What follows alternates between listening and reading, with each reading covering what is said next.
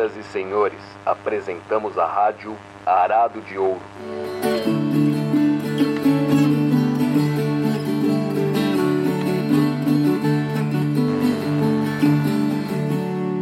Rádio Arado de Ouro no ar, que alegria, que privilégio estar aqui de volta para falar com vocês nesse nosso quinto episódio. Eu sou Lorena Lara, nascida e criada no interior de Goiás. Eu gosto de repetir essa informação porque é muito importante.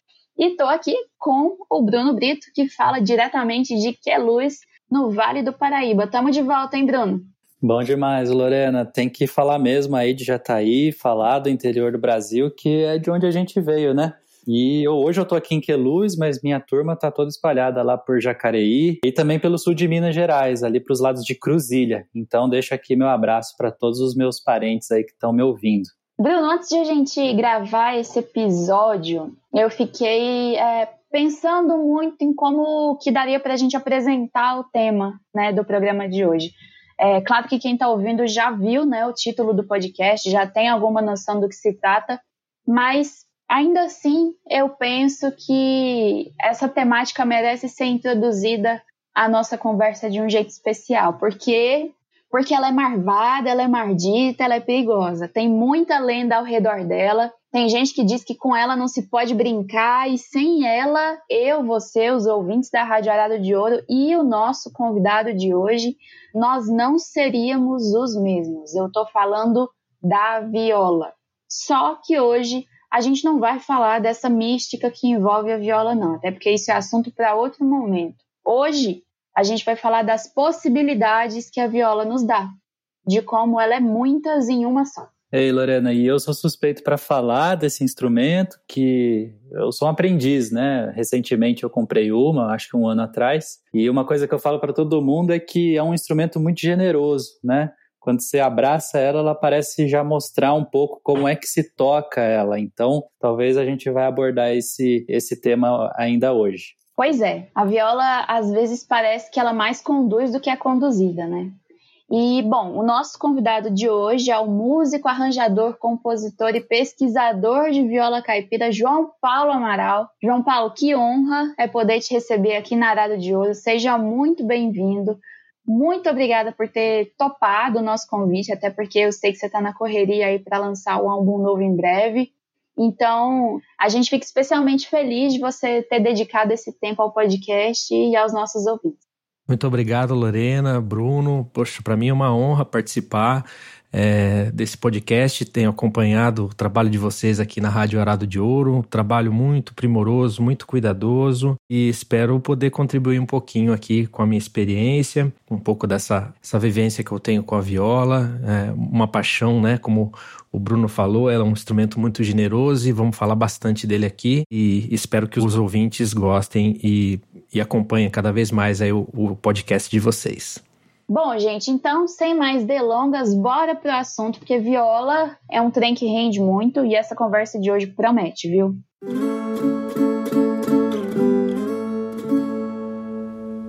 João Paulo, eu confesso que eu fiquei muito surpresa quando eu descobri que a sua dissertação de mestrado foi a primeira dissertação em música a falar sobre viola caipira em todo o país. Eu já fiz algumas pesquisas sobre viola caipira, assim, por conta própria, já li algumas coisas e eu nunca tinha me atentado a isso. Então, eu quero começar o nosso papo te fazendo duas perguntas. Primeiro, como é que a viola entrou na sua vida? E segundo, quando foi que você se deu conta de que a sua dissertação seria a primeira do país a falar de viola caipira? Como é que foi essa descoberta? A história minha com a viola é muito parecida com muito dos violeiros, tanto da minha geração quanto de outras gerações, né? Eu sou nascido no interior de São Paulo, Mogi das Cruzes, perto da capital, 50 quilômetros. Os meus pais são de Minas, sul de Minas, região de Itajubá, Ouro Fino. E a minha casa eu tive a oportunidade de, desde a minha infância, ter um contato com a música de uma maneira geral, assim. Minhas irmãs sempre cantando, sempre tinha instrumentos musicais na minha casa, violão, piano. E o meu pai pai era um, um apaixonado, até hoje é um, um, cantador, né? Ele gosta de,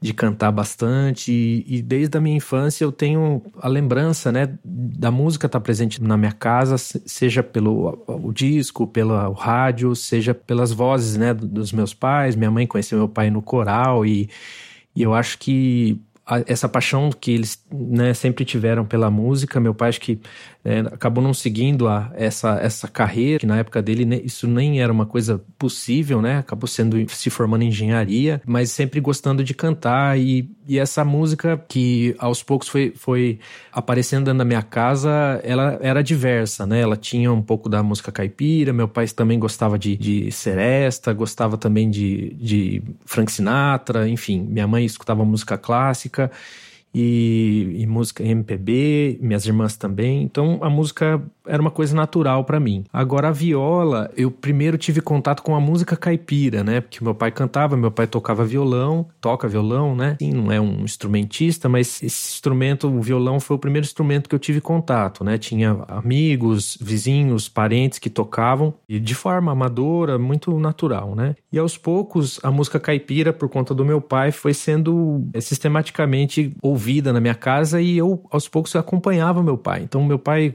todas as vezes vezes que a gente ia de, de férias para Minas, na casa dos meus tios, meu pai sempre gostou muito de pescar, tinha uma ligação forte com o sítio, né? Teve sítio com meus tios e, enfim, eu sempre estava junto dele, né? O único filho homem num, de cinco filhos, né? Minhas quatro irmãs e o único homem. Meu pai então sempre me levava para essas, essas empreitas é, de, de pescaria. Minhas irmãs não, não, não eram muito é, fãs. E aí, nessa, nessa história, a música caipira era muito presente, né? Sempre lembro, assim, de é, a gente, eu com meus 12, 11, 10 anos, a gente voltava das pescarias, ia na casa dos meus tios e, na, assim, sempre depois do jantar, assim, meu pai pegava o violão, sempre tinha amigos e primos, e ali a música caipira era presente, né? Então eu conhecia aqueles clássicos da música caipira que a gente tanto, né, faz parte da nossa, na, da nossa vida, assim, de quem tem contato com a música caipira através dessas, dessas rodas de cantoria e do meu pai sempre ali é, me puxando até para tocar tocar, para acompanhar. E a viola era um instrumento que eu via, assim, passar na minha frente, né? Tinha um, um violeiro amigo do meu pai, seu Valdomiro, lá, é, que inclusive é, é, bem requisitado em Mogi das Cruzes, né? Sempre tá fazendo parte da, da folia do Divino, lá da festa do Divino, tem orquestra de viola, enfim, é um violeiro é, requisitado na cidade. Ele fazia algumas parcerias com meu pai, de vez em quando estava em casa, mas era assim, né, um, um, ali um pré-adolescente, tinha um pouco de timidez, nunca peguei na viola para tocar, né? E aí aos poucos na minha adolescência fui me interessando pelas coisas da minha geração. Então, queria tocar rock, queria ter minha banda de rock. Quando eu tive 13 anos, eu falei: "Pai, eu quero uma guitarra". Uhum. e aí fui ter minhas primeiras bandas de rock e fui, né, me enveredando por esse lado, mas a música caipira sempre estava ali, né? Me lembro assim que o meu pai uma, uma certa vez comprou um gravador que foi assim uma revolução. Era um gravador que a gente podia gravar em quatro canais. Então eu podia fazer é, os instrumentos ali, ó, um por vez, e depois meu pai colocava a voz. Então aquilo foi uma, um primeiro experimento ali na minha casa de, de arranjo, né? Então pegava ali, gravava um violão, depois fazia um violão imitando meio uma violinha, fazendo uns ponteados, aí gravava um, pegava um instrumento de percussão e gravava, e assim a gente ia, ia ali se divertindo, né? De uma forma bem caseira ali, né? Mas aquilo era uma coisa assim da minha casa casa, não, não tinha uma, uma pretensão, né? Nada assim profissional. E aí com o tempo eu fui, né, tendo que escolher uma carreira, né, chegando perto do vestibular, eu falei, ah, vou, vou ser engenheiro igual meu pai, tinha, né, uma afeição pelas exatas. E aí quando chegou no segundo ano de engenharia, eu já estava aqui em Campinas fazendo Unicamp, eu falei, não, acho que não é isso que eu quero, não, não, não me dei bem com engenharia. e aí, rapaz, eu, eu saí e falei, vou fazer música, né, mas meio assim, sem muita segurança, aí de fato fui estudar música, né, ter assim aulas com, com alguns professores mais que realmente puderam me, me colocar num caminho mais me preparar mesmo para a prova do vestibular. E aí é, nesse processo é, tive contato com jazz, com a improvisação, enfim, música brasileira instrumental. Fui me aprofundando e até que entrei no curso de música popular da Unicamp, né, para fazer a minha graduação, tendo na minha bagagem a música caipira, um pouco do rock e já mais recente essa coisa do jazz, da bossa nova, coisas que eu estava me interessando.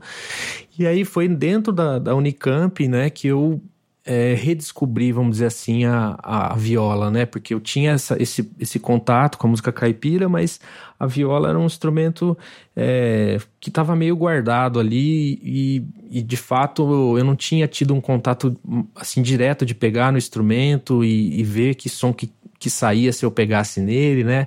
É um pouco do, do que o Bruno falou, não tinha tido aquele. Não tinha caído no feitiço da viola ainda, né?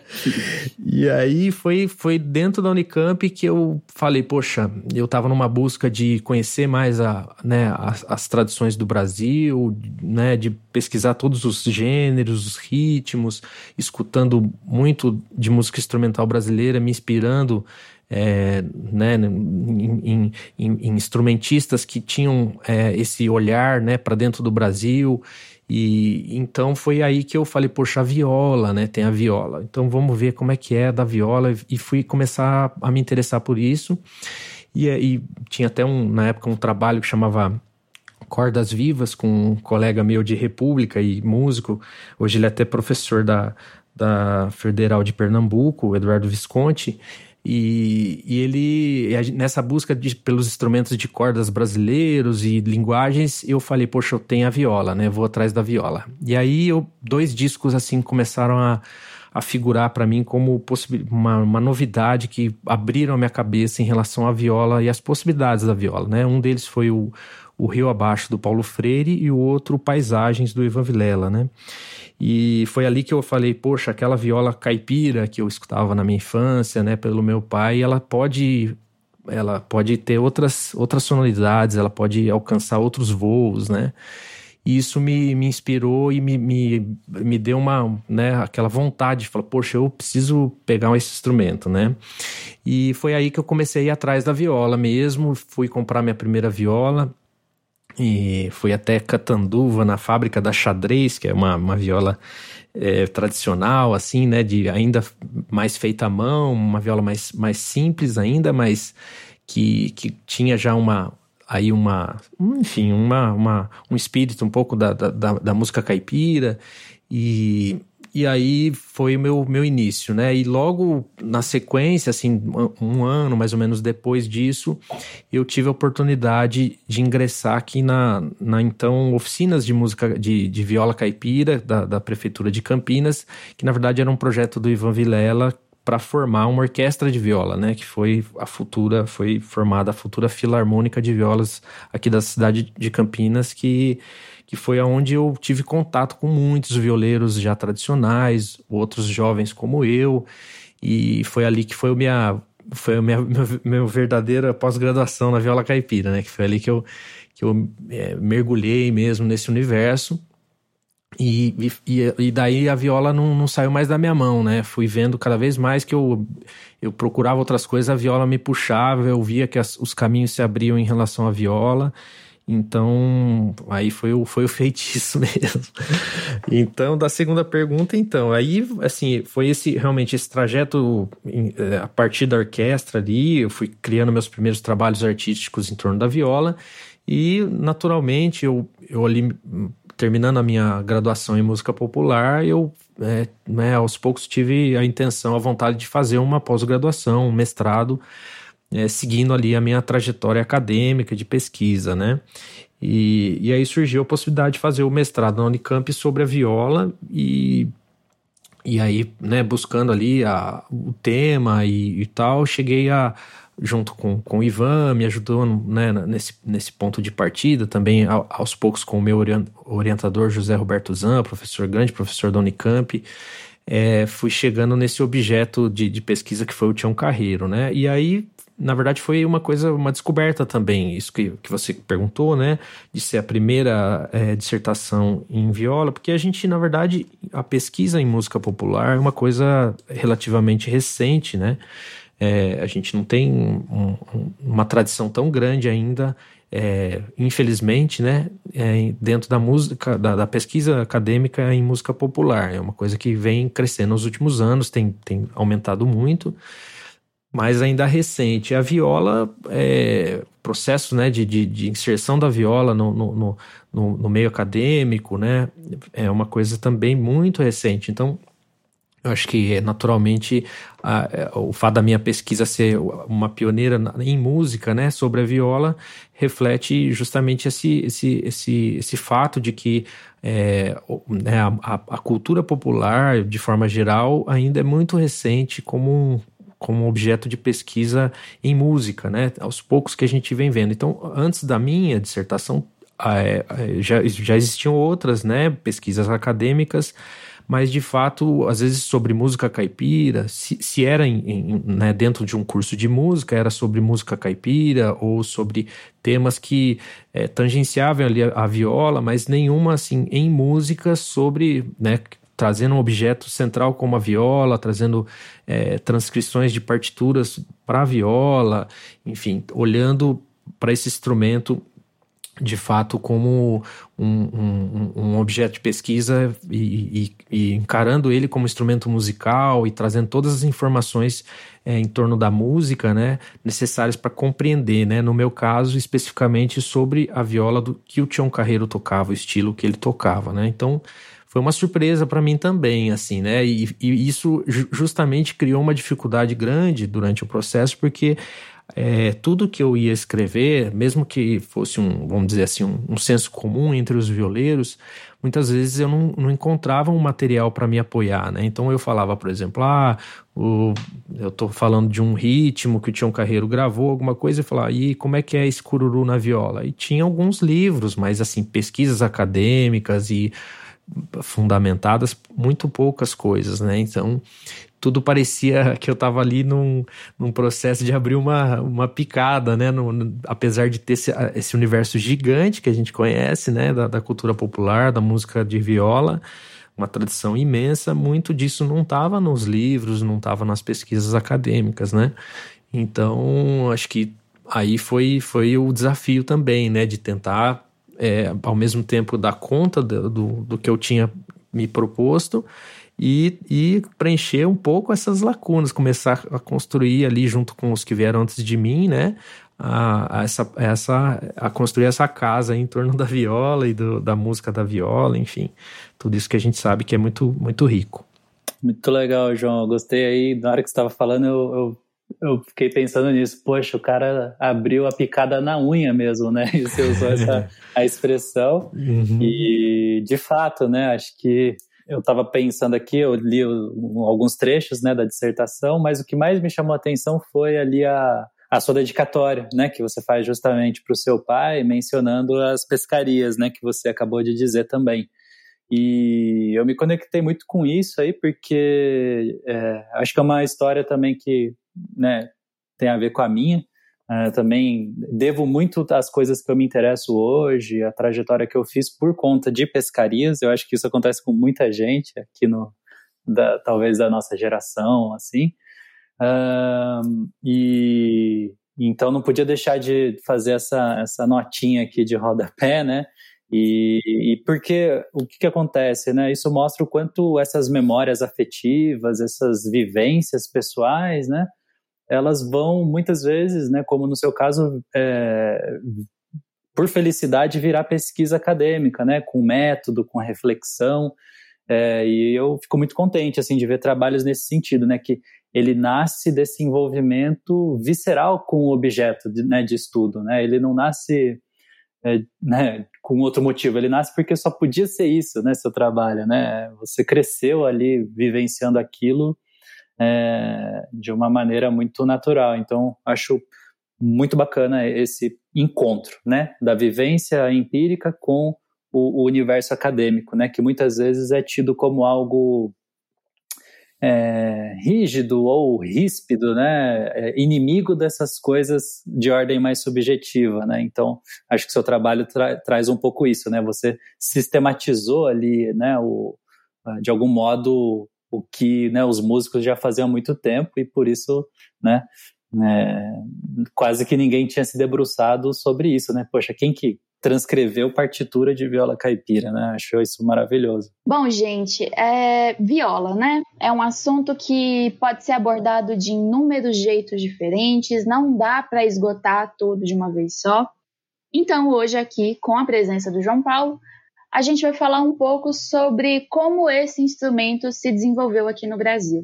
Porque a viola é um instrumento com séculos e séculos de história, veio parar aqui quando foi trazida com os portugueses, com os colonizadores, e no território brasileiro ela ganhou facetas diferentes conforme foi se espalhando pelos lugares. É, João Paulo, as suas pesquisas elas focam na viola caipira, mas existem né, outros tipos de viola Brasil afora.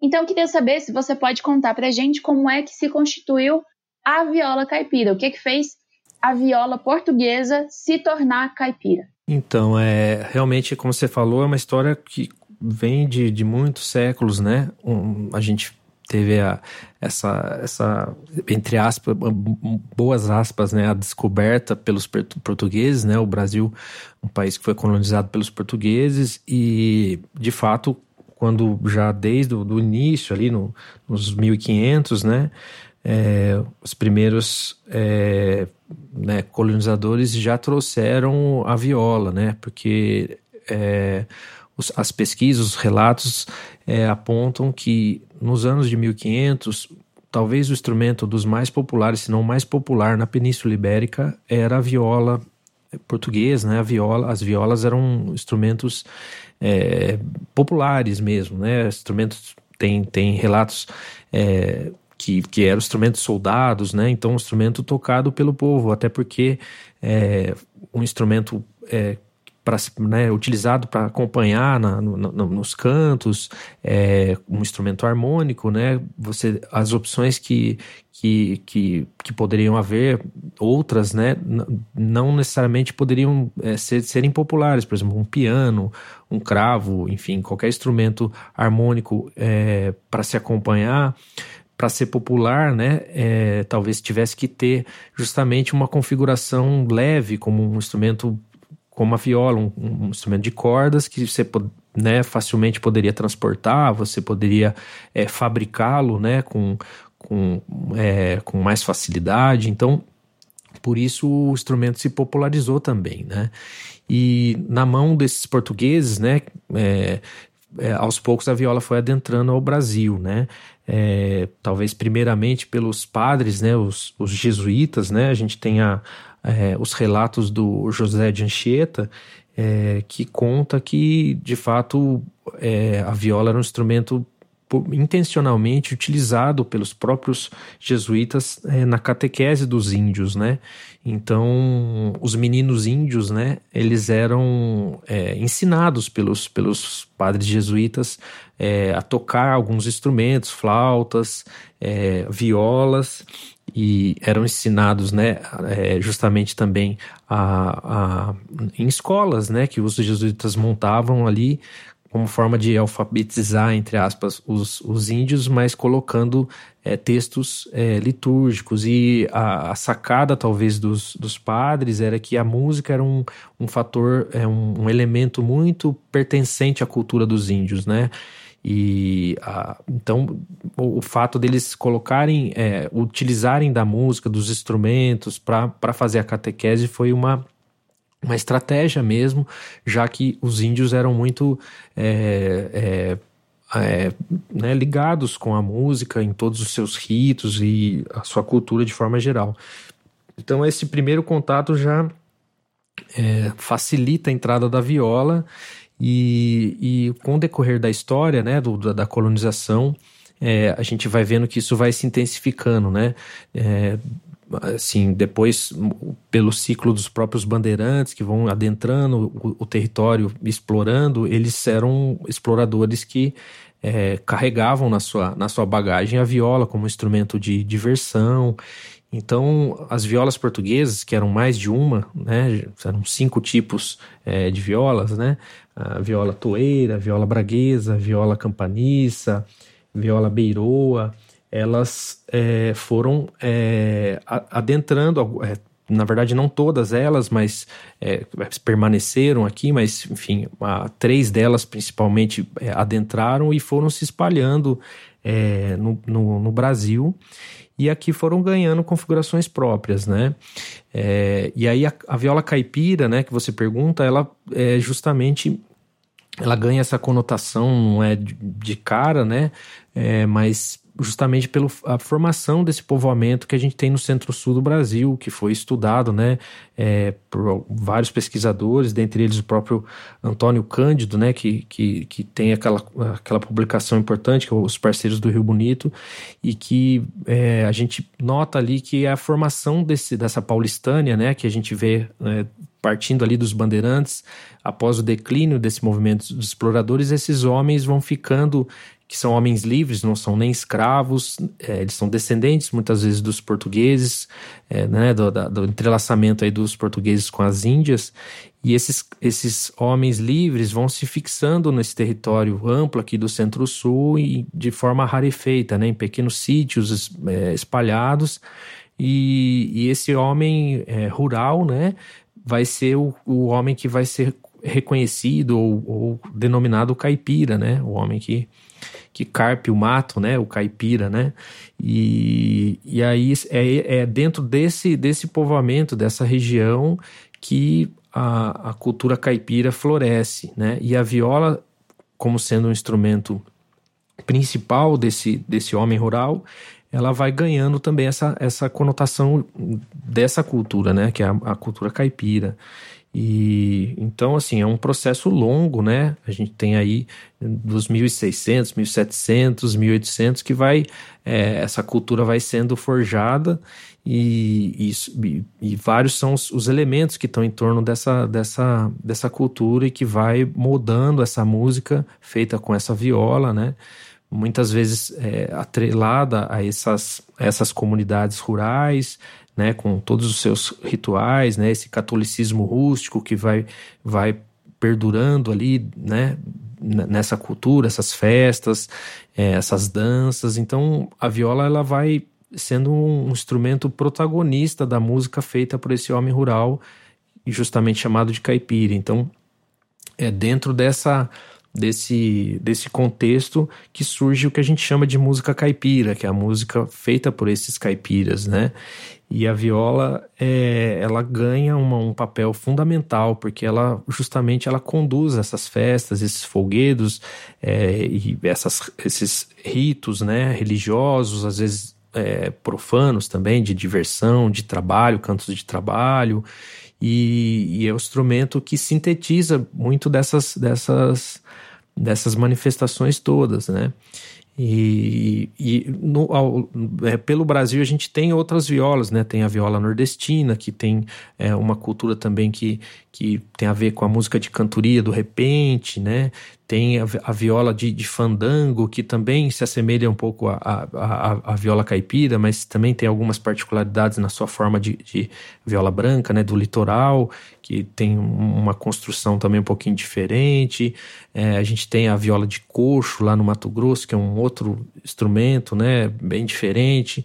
É, e até outras violas, como a viola, é, a viola do samba do recôncavo, né? A viola é, ali da, que tem uma, uma, uma, uma relação com outras culturas também afro-brasileiras, né?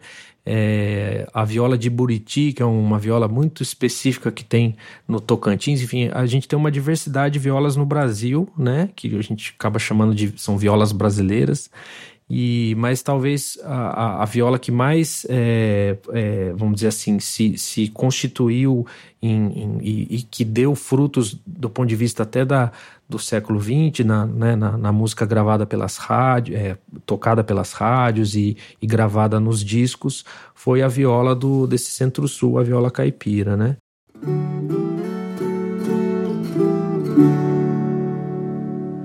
Então, é uma coisa que, que me gera muita curiosidade é, é justamente entender. Você falou que a, a viola caipira provavelmente é uma das que gerou mais frutos, né?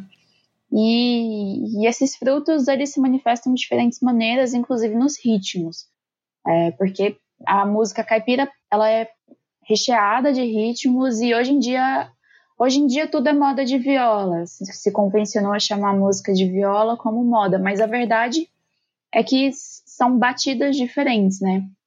E aí, Exatamente. Uhum. É, eu queria que você contasse pra gente um pouco sobre esses ritmos, contasse pra gente sobre as origens, as características de cada um.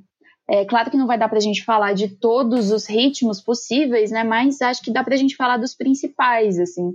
E por onde você acha que a gente pode começar? Então, acho que a gente pode fazer um, uma, uma, uma coisa um pouco é, linear em relação à história, né, para trazer um pouquinho dessa, desse conteúdo, né? A gente sabe que é, justamente essas músicas que eram tocadas é, é, nesse contexto da, da do, do, caipira rural, elas tinham propósitos, né? Não eram músicas simplesmente como a gente tem hoje, que é a música no disco, é, para ser simplesmente ali ouvida e, justamente por isso que essa diversidade toda acontece, porque ah, essas modalidades de ritmos eram atreladas a funções, né? Então, assim, aos poucos essas músicas é, vão chegando a partir da, da grande iniciativa do Cornélio Pires, né, no, em 1929, que foi o primeiro é, produtor fonográfico independente que a gente tem no Brasil, né, o cara que teve a visão de que a música caipira poderia ser gravada, né, e, e porque até então na, o, os discos e, e que eram né, né, colocados aí eram gravavam mais músicas urbanas, coisas é, né, que era onde a, a, a cidade era o, o mercado também ali mais visível, né?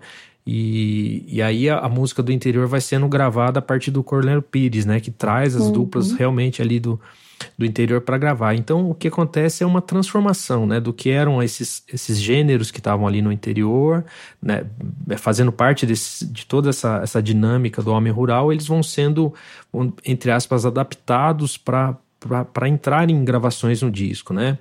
É, então eu acho que historicamente a gente tem ali num, num primeiro momento, né, é, alguns desses gêneros que, que é, justamente são os que conseguem ser adaptados para o disco. Então, por exemplo, a gente tem algumas modas de viola, cateretês, cururus que são, vão sendo gravados, toadas, que vão sendo gravadas no, nas primeiras gravações, né? Agora tem outros que ficam de fora, por exemplo, as folias de reis, né, que são é, é, muito tradicionais, por exemplo, elas talvez ali não se adaptem muito bem ao formato do disco, porque inclusive tinha essa coisa da limitação do, da duração, né, dos três minutos, que era o quanto cabia numa face de um disco. Então, é, certamente diversas manifestações que às vezes não tinha ali como você fazer um resumo, vamos dizer assim, elas acabaram não entrando no disco, né?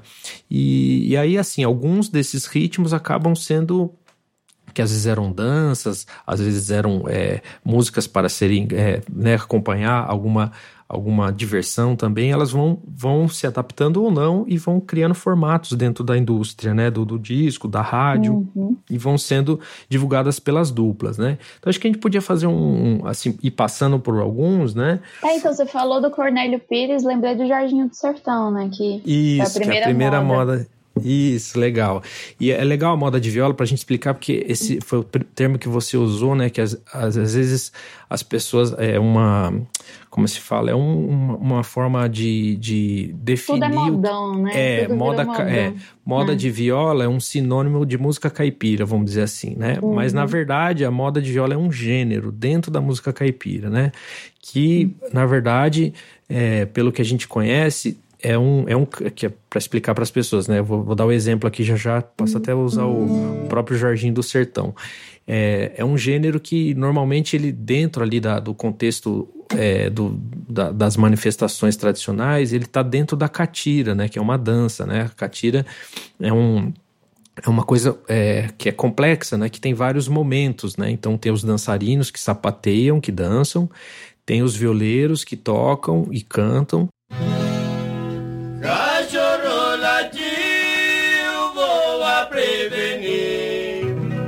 Ladrão de mulher daí.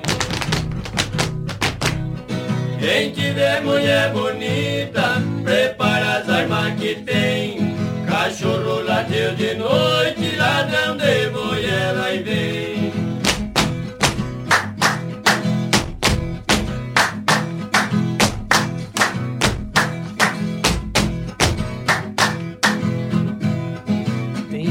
dessa, desse, desse, vamos dizer, desse roteiro ali da catira, tem momentos em que ah, os dançarinos descansam e os violeiros cantam versos recitativos, vamos falar assim, que é o estilo da moda de viola, que eu vou demonstrar aqui, e enquanto os dançarinos descansam, justamente. Então, ela, vamos dizer que a moda de viola é um pedaço dentro dali da catira, né?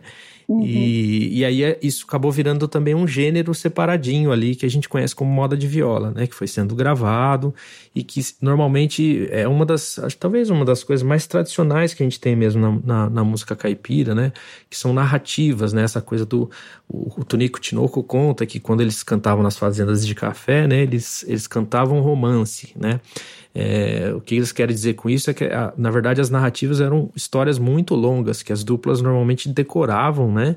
Aquelas, aqueles, aquelas histórias compridas mesmo, com várias estrofes e estrofes, e ele brinca que no meio da, da, da, dessa, dessa, dessa narrativa, dessa, eles tinham que parar a, a música para tomar um café com bolo, depois continuava a mesma música, né? Tão comprida que era. É, Legal, isso aí é o romance, o romance no sentido de, liter, de literatura, né? Assim, Isso, assim, exatamente. Livro, né? Isso. legal. É. E então os estudos assim dos pesquisadores falam que esses romances eram histórias muito longas e o Ivan conta que justamente o Ivan Vilela é, menciona que na verdade, eram formas, inclusive, de se registrar os acontecimentos, né? De, das histórias serem passadas de gerações para gerações, porque é a tradição oral. Muitas vezes o homem rural, o caipira, era analfabeto, não sabia escrever, né? Então, ele, a forma dele também de passar as histórias era memorizar essas letras com as rimas, né? Em forma de romances e colocar melodias, quer dizer, era uma forma assim super eficaz de você passar as histórias é, para frente, né? E uhum. então as modas de viola têm muito essa, essa característica, né? Então vou mostrar um pedacinho do Jorginho de Sertão. Então, normalmente o que acontece? Na moda de viola ela tem um, um, um, um momento que a gente chama o primeiro momento ali, que é o recorte, que é um repique que a viola faz, né?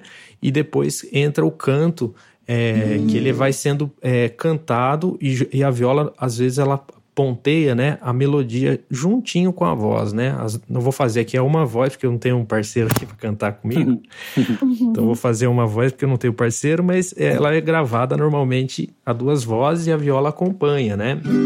Então, por exemplo, o Jorginho do Sertão foi a primeira moda de viola gravada, de autoria do Cornélio Pires. E imagino que, assim, muitas dessas modas, né, como o próprio Cornélio deve muitas vezes ter conhecido ali, cantadas no interior, ele pegava essas músicas que às vezes nem, nem necessariamente eram dele, eram de domínio público, né, cantada pelos cantadores ali, e ele dava um jeito de resumir um pouco aquelas, né, aquelas estrofes que eram longas, né, e, e, ajustar no tamanho que coubesse na, no disco, né? E dar uma resumida, escolher, né? Então isso foi muito praticado, né? As duplas mesmo contam isso, né?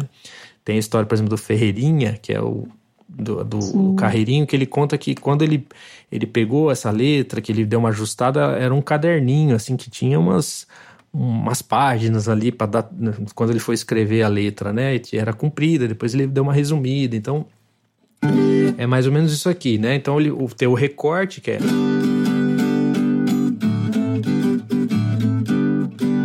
Então a viola repica e vem a, o canto, né? Ajudai meu companheiro, ai, ai, ai, ai. No meio desse salão,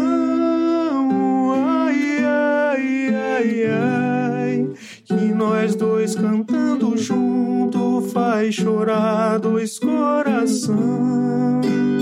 Isso é uma espécie de uma saudação, né? Aí começa a letra de fato. O Jorginho do Sertão, rapazinho inteligente, numa carpa de café ele enjeitou três casamentos. E aí por aí vai afora, né? A história vai longe. Ajudai meu companheiro,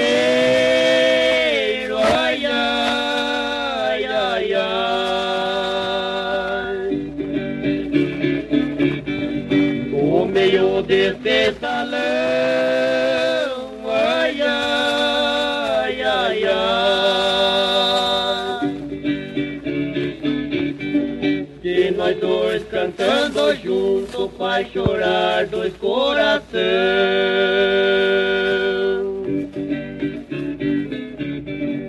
O Jorginho do sertão, rapazinho inteligente, em uma carpa de café ele enjeitou três casamentos.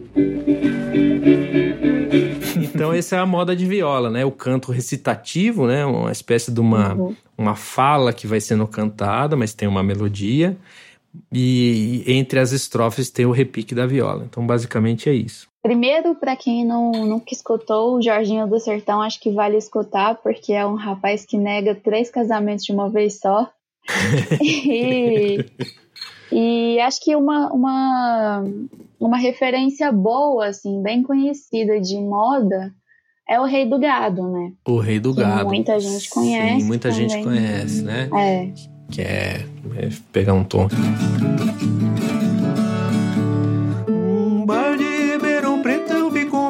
Olhos essa passagem quando o champanhe corria rudo no alto meio da granfinagem.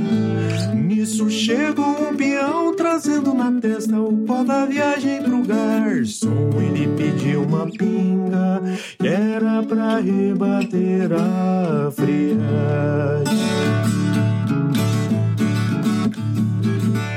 E aí vai embora.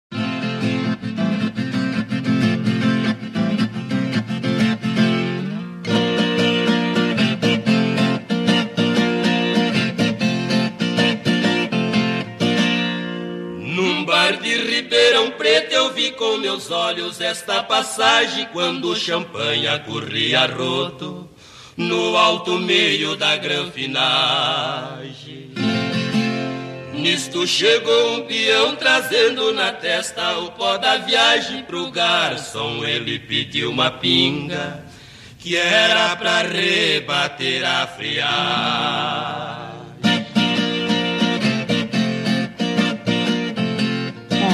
Muito bom, que lindo. Então, essas são as modas de viola. E aí a gente tem. Esses são um dos primeiros gêneros que foram gravados ali na primeira safra da, né, do Cornélio Pires, enfim. Uhum. E aí tem também nessa, nessa mesma é, leva, né? Tem algumas toadas, né? A gente tem ali o, as primeiras duplas, tem o Raul Torres, é, com o Serrinha, depois o Florencio, depois chega o João Pacífico, né? Tem um, um gênero que, que surge é, a partir da ideia do João Pacífico, que é a toada histórica, né? Que é, um, um- é bacana, porque o, é um- uma ideia que o, que o João Pacífico teve você vê, já é uma, uma, uma coisa meio. Já vai se transformando, né? Várias coisas vão se transformando aí no processo, né? É, a toada Então, ela o- vai ganhando variações, né? Variações, isso. É, então ele tem a ideia de fazer versos é, recitados, né? É, Antes de se começar a toada, né? A primeira, acho que, que, que teve gravação foi o Chico Mulato, né? Chico Mular. É, né? Então a toada é, um- é uma canção lenta. né?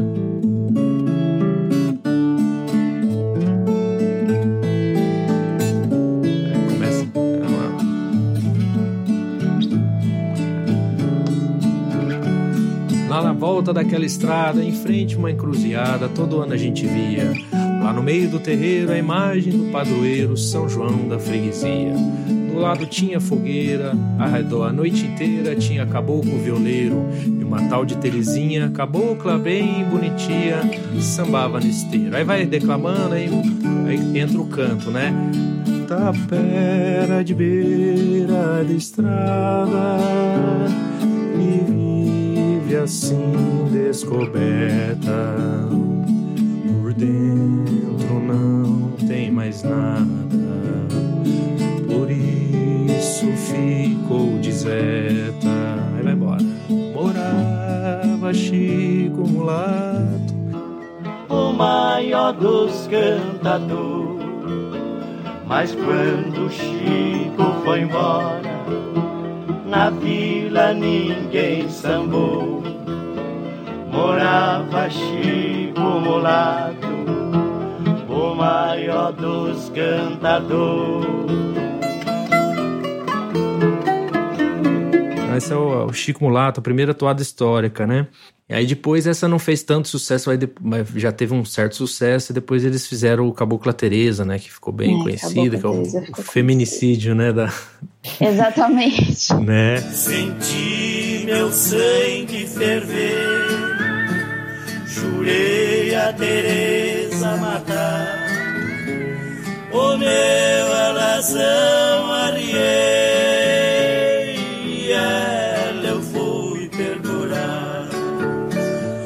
agora já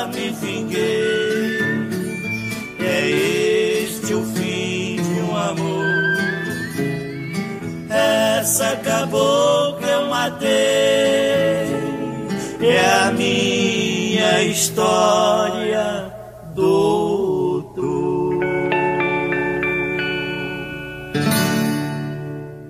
E aí depois nessa, nessa, nessa trilha veio depois, por exemplo, o Chico Mineiro, já mais adiante com o Tonico Tinoco, que é a primeira das duplas que, que realmente formata aquela coisa da dupla caipira, né, de irmãos, né?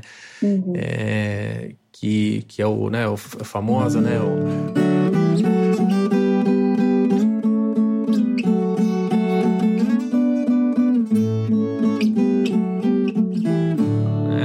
declamação, né? Uhum. Fizemos, aí entrou o canto, fizemos a última viagem. Foi lá pro sertão de Goiás. Fui eu o Chico Mineiro. Também foi o capataz. Viajemos muitos dias pra chegar em Ouro Fino. Aonde nós passemos a noite numa festa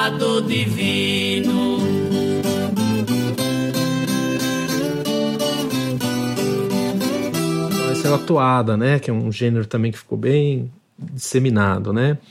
É, uhum. E assim, a gente tem outros, né? Na primeira leva assim da música caipira, é, a gente tem também a presença do, dos famosos Alvarenga Ranchinho, que trazem é, um pouco do humor, né, da, da sátira para a música caipira.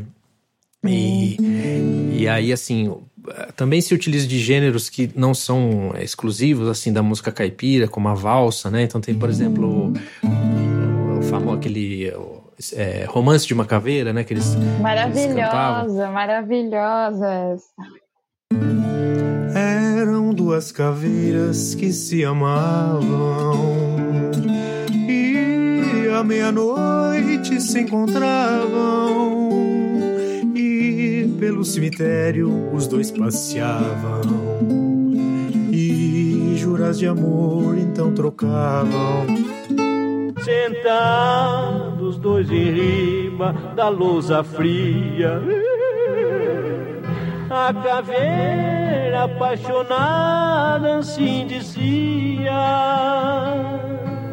que pelo caveiro de amor morria e ele de amores morena vivia. Então, Alvarenga Ranchinho, né? É, é engraçado, assim, eles trazem essa coisa da, da dinâmica até do circo, né, para rádio e fazem bastante uhum. sucesso, né? O romance de uma caveira, ele vai se encaixar mais pro lado da valsa? É um valseado, é uma valsa que não é um gênero exclusivo da música caipira, né? É um, é um gênero, uma uhum. dança europeia, né? Que, sim, e sim. aí as coisas vão se entrelaçando, né? E aí a gente tem, né? É, a gente tá falando dos ritmos, né? Fazendo aqui uma sequência dos ritmos, né? Aí a gente tem um outro gênero que é muito antigo, que, que segundo os relatos vem lá da, da uma dança indígena mesmo, que é o cururu, né? Assim como o cateretê, que eu falei da catira, catira e cateretê são são sinônimos, né? Num, num, num primeiro momento aí, é, uhum. pelo menos pela, pelas gravações, são, são sinônimos. Então, é, a gente tem os cururus e os cateretês, né? Na, nessa safra, já do início, a gente tem por exemplo, o Raul Torres é, compõe a famosa Moda da Mula Preta, que é um cateretê, né? Ele. É... Eu tenho uma mula preta com sete palmos de altura. Ai, ai, ai mula descanelada é uma linda figura. Tira fogo na calçada, no rampão da ferradura. Com a morena delicada na garupa faz figura. Esse é o cateretê, né? Esse ritmo. E, e aí a gente tem os, os cururus também, que são bem tradicionais, que são, né, vêm de, de danças indígenas, eram, eram o, o, a, os relatos aqui, o, o cururu era uma era uma era, era, dançado dentro da igreja para vocês terem uma ideia. Tinha uma, uma, tinha também cururus que eram litúrgicos né? Com, é, com textos bíblicos e tal e, e, isso era uma prática comum nessa nessa nessa dinâmica aí do, do, do, catolicismo rústico que essa dança era dançada na igreja acompanhado uhum. de viola. E a gente tem assim uma, uma uma, também uma, uma, uma, derivante disso que são os cururus de desafio, né? Que até hoje ainda, ainda sobrevive na região do Médio Tietê, aqui de Piracicaba, é, é, Sorocaba, Tatuí, Tietê, enfim. E, e, que eram os cantadores, como no repente eles vão improvisando versos, vão se desafiando, né? E tem as carreiras, né? Que tem carreira que são as rimas, né? Que eles definem, carreira do navio, carreira de Santa Cruz, carreira do sagrado. Então carreira de São João, então todas as, as estrofes terminando com ão, rimando com ão, e eles vão se desafiando e competindo e tal. E então o cururu é, é, também tem, tem toda essa riqueza e, e aí tem, por exemplo, a gente tem na, na já na chegando para as gravações, né? O, o cururu, por exemplo, conheci, um dos primeiros assim que ficaram mais conhecidos, do Zé Carreiro e Alocim, o Canoeiro.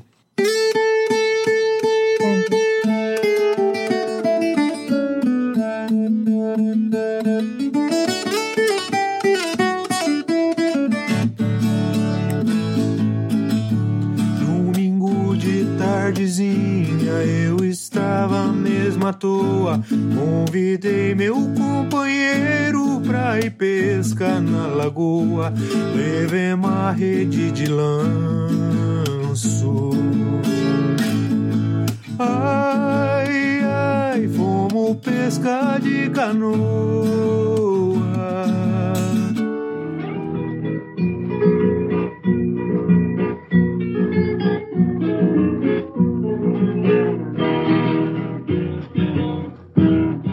Levei meus preparo pra dar uma pescada boa.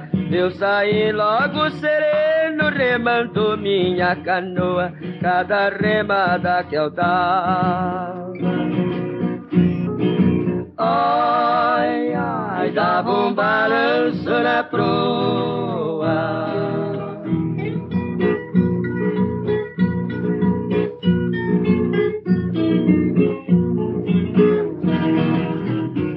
Canoeiro, do, gravado pelo Zé Carreiro e Carreirinho, né? Uhum. É, então é um dos ritmos também bem tradicionais, né?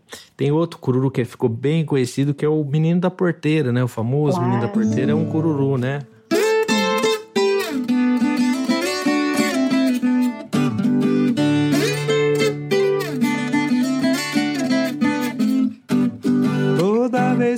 Viajava pela estrada de ouro fino. De longe eu avistava a figura de um menino que corria abrir a porteira, depois vinha me pedindo. Toque o berrante, seu moço, que é pra me ficar ouvindo. Todo mundo conhece, né? Não precisa nem cantar. Sucesso aí do Luizinho Limeira, na verdade, né? Que gravou primeiro, é. depois o Sérgio Reis. Falando do, do, de cateretês, a tristeza do Jeca é cateretê? A Tristeza do Jeca é uma toada, mas ela uma foi toada. gravada como cateretê pelo, pelo, por algumas duplas. Acho que Tonico Tinoco eh, gravou ela nesse formato, né? Ah. Nesses versos tão singelos. Gravou mais sambadinho, assim, tipo um cateretê, né? Uhum. E, mas a rigor, assim, a gente. as primeiras gravações nem são, né? É, assim, muito caipiras. Acho que a primeira, se não me engano, Patrício Teixeira, a primeira gravação dessa música lá em. Nossa, antes dos anos 20. Pra você quero contar meu sofrer a minha dor. Já é uma, uma fase antes do, do, do Cornélio Pires que as músicas toadas é, eram cantadas por cantores urbanos, né? Uhum. E, e, que ó, já, já tem ali um flerte ali com a, com a, com a, com a temática rural, tem o Luar do Sertão, uhum. Tristeza do Jeca, mas que ainda não era um momento que a música caipira era feita pelos caipiras mesmo. Era, um, né, era uma era música assim, que tinha... se referia ao sertão, né? Exatamente, isso. Uhum. E então ali ela é gravada com, com com um grupo assim. Isso acontece mesmo até assim depois até você pega as próprias toadas do Raul Torres, muitas vezes elas eram gravadas por é, regionais, né, grupos regionais de choro que eram os músicos que trabalhavam nas gravadoras, então tem um sotaque às vezes de machixe nas toadas que a gente percebe no Cabocla Teresa, você vai ouvir, tem esse, esse, esse baixo, né, esse... Você parece um machista. É. Você ouve um, um, um brejer, né? Que é quase um, um machixe mesmo.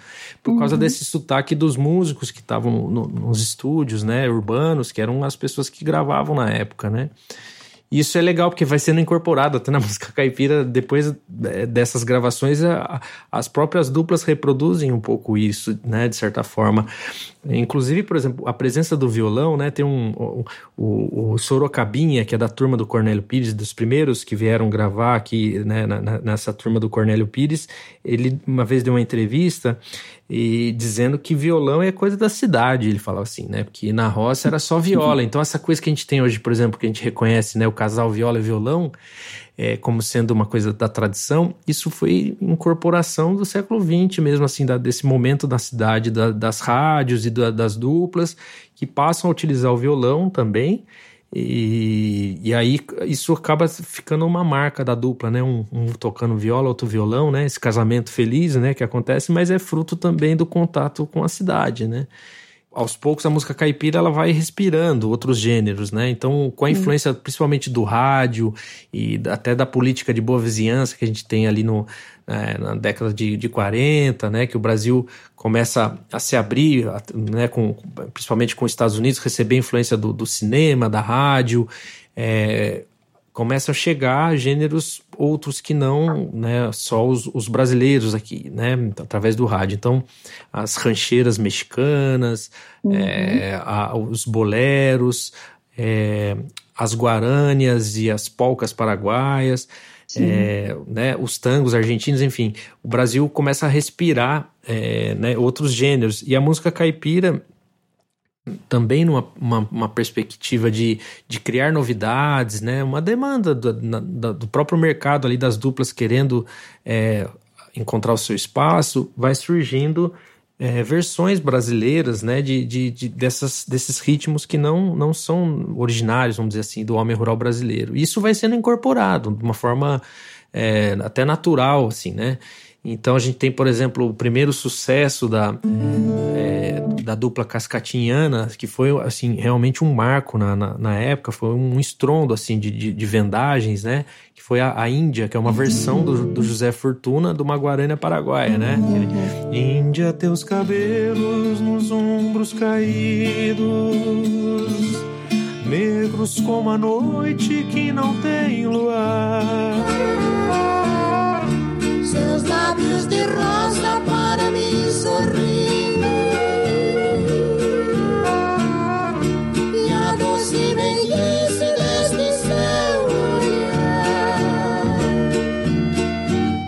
música que ficou muito conhecida com essa dupla cascatinhana e, e, outros gêneros, como eu falei, né? As rancheiras vão chegando e vão ganhando espaço em versões, e a música caipira acaba meio que incorporando isso, né? Eu gosto muito dessas influências assim mais latinas, porque o jeito de cantar, a forma dos versos, as palavras também muda. Então, dá, isso dá para perceber em, em Índia assim com muita com muita Sim. facilidade, é bem característico.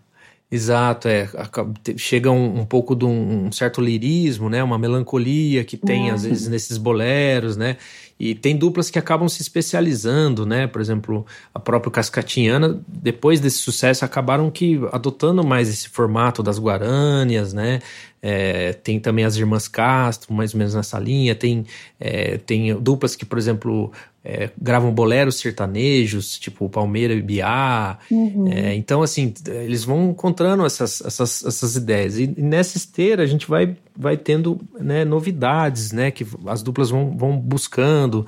Tem, por exemplo, um compositor que é da minha cidade, que é o Anacleto Rosas, que é, junto, né, numa exclusividade dele, mas na, na época que ele, que ele também estava tava, é, atuando, tem, surge a ideia de fazer um, um, gênero que, que ele ficou batizado como moda campeira, que é uma, uma espécie de uma, de uma. Não chega a ser uma guarânia, mas é, é parecido.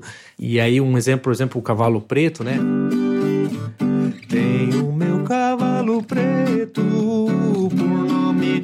ventania, um braço de doze braças, do couro de uma novilha. E aí vai embora, né? Então, é, então tem essas iniciativas de trazer novidades, né, para música caipira e surgem esses gêneros novos, né? O próprio rasqueado, né, que, que o pessoal uhum. comenta, ah, rasqueado, na verdade é uma forma né, o, o, o Mário Zan, Iopai, é, enfim, Palmeira, essa turma dessa época aí, o próprio Raul antes já tinha tido contato com a, a música paraguaia, mas é, principalmente essa safra aí do, do Mário Zan, do Inhopai, eles vão numa excursão pro, pro Paraguai e, e, tentam trazer novidades e tal, e aí com essa coisa do rasqueado da, da, da música do, da Guarânia, que é esse movimento da, de você tocar as cordas né, abrindo um leque nos dedos, e eles inventam, eles tenta trazer essa linguagem que está na, na, música paraguaia e, e, na verdade, fazem uma espécie de uma guarani um pouco mais rápida. É uma guarani um pouquinho mais acelerada e eles chamam de rasqueado, batizam com esse nome, né? E aí isso ganha força também na, nas gravações.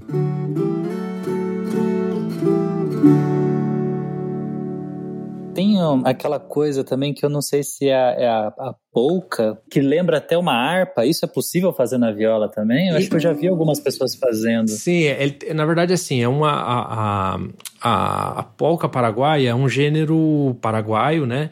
É, uhum. E que como característica, na verdade a polca eu acho que é mais legal assim de, de falar é que ela tem uma uma, uma soma de, de, de, de, de, células rítmicas, assim como o pagode, que é uma, é uma polirritmia que a gente fala. Então tem. E a harpa, ela é um instrumento muito, muito característico, né? E a harpa, como é, a gente vê, né, ela, ela é tocada com as duas mãos, então a mão esquerda da harpa, ela faz uma uma condução de baixo que é ternário, que é assim, um, dois, três, um, dois, três.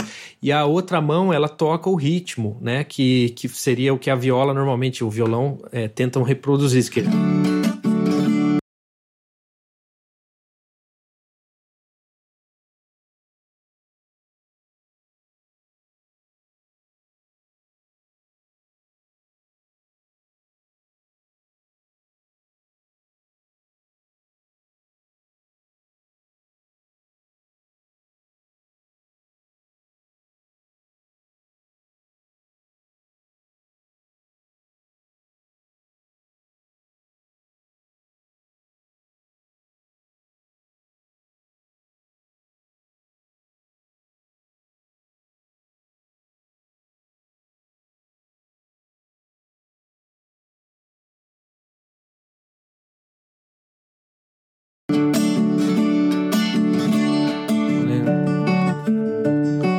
aí tem essa coisa do.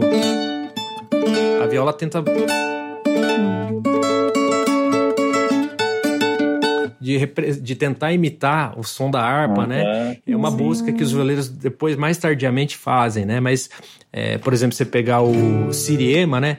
É o, o Siriema do Mato Grosso, teu canto triste me faz lembrar aqueles tempos que eu viajava, tenho saudade do teu cantar. Então é uma polca paraguaia, né?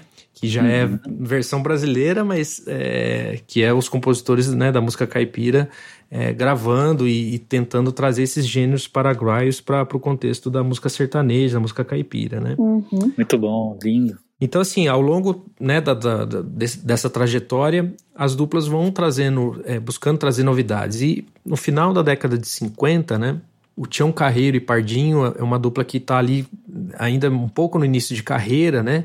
É, já com algumas gravações. E, e, o Tião Carreiro, ele, ele é um, um né, que, ele além de ser um, um, cantor de uma voz muito potente, ele é um cara que era um exímio instrumentista, né, um violeiro que não teve uma formação assim nenhuma no sentido musical, mas que dominava a viola de uma forma intuitiva e, e, e né, com, com, uma destreza técnica é, assim, invejável, né? É, ele traz um pouco dessa, talvez dessa, dessa escola dos violeiros é, é, de Minas, do interior de São Paulo, né? Por onde ele, ele, ele transitava aí na, na, na infância, adolescência, e ao mesmo tempo essa, essa, essa característica de ter uma voz muito, uma voz grave, muito potente, né? É, inclusive muda um pouco esse paradigma da, das duplas anteriores, que, que tinha sempre aquela, aquela predominância das vozes agudas, mais estridentes. Sim. O Tião chega com esse modelo é, de ter um, uma voz mais, mais potente no grave, né? E acaba que a voz dele se destaca mais do que a, a voz mais aguda, que é a do Pardinho, né? Que é uma voz mais leve, que combina uhum. muito bem no dueto com a voz dele, né? E e o Tião, talvez até é, é, inspirado um pouco nessa. Na, numa coisa que ele gostava muito, que era o Luiz Gonzaga, né? Ele, ele declarou isso algumas vezes. Ele, ouvindo o Luiz Gonzaga no rádio, que com a força que o, o Luiz Gonzaga traz do baião, né? Com aquela marca de ter um, um, um gênero novo, talvez motivado até por isso, por essa, essa força que o Luiz Gonzaga tem, ele, ele tem essa forma dele de cantar também, né? É, mais predominante ali no, numa região é, grave, enfim. E tem essa busca talvez por um gênero novo e uma demanda mesmo da, da própria indústria ali que está é, né, tentando é, sempre trazer alguma novidade, etc. E é, o Tião, é, ele tem uma ideia de fazer, ele inventa uma batida na viola que é muito é, derivada do, do que a gente chama de recortado, né, que é, um, é um, uma espécie de um acompanhamento justamente da catira, né, da, dessa dança é, né, muito típica que a gente tem na, na música caipira. O Tião, é, ele, ele, ele traz esse, esse ritmo, né, é, de um jeito dele de tocar, é, e busca uma, uma ideia ali juntando com o violão, né? E aí, assim, rec mais recentemente a gente é, tem a, a tem, é, ficou, né, veio à luz aí a informação de que quem na verdade inventou, porque na verdade o pagode, né, do que é o ritmo que a gente vai, vai falar agora, ele surge justamente da intersecção da, da, do ritmo da viola que o Tião faz com o ritmo no violão, que foi criado, agora recentemente a gente ficou sabendo, pelo maestro Itapuã, que foi o violonista que eh, estava em Maringá na época que o Tião Carreiro estava criando esse, ele tava, o Tião tinha esses circuitos de rodeios, né, de circo, que, uhum. que se fazia pelo interior, e a cidade de Maringá era um polo importante.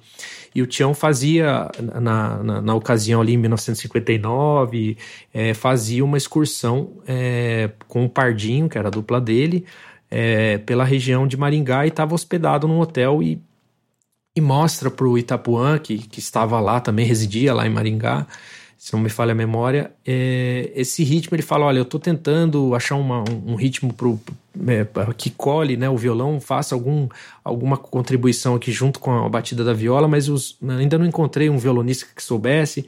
E aí o, o, o maestro Itapuã, que é um, um, um, músico que depois atuou muito né, na, na, no segmento sertanejo, é, fazendo arranjo, gravando com várias duplas, tocando violão e fazendo arranjos, ele, ele propõe para o Tio Carreiro uma, uma batida no violão, segundo ele, inspirado na, na rumba espanhola, né, que é um ritmo que que, que figura ali, ele, que segundo ele até aprendeu com um músico paraguaio, então, assim, você vê que as coisas vão tudo se entrelaçando, né?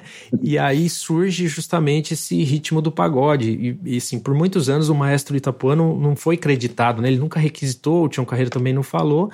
E, e aí surge justamente o pagode em Brasília, né?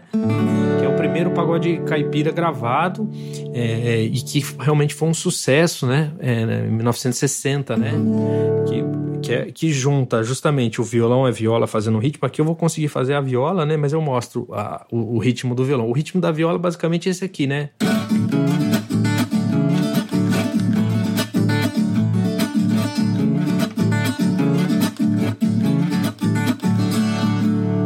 Violão faz uma espécie de um contratempo que a gente fala, que é um, é um ritmo que bate cruzado com a viola. Então, aonde a viola, vamos dizer, é, descansa, o violão aparece. E aonde a viola fala mais, o violão descansa. Então, o violão faz um.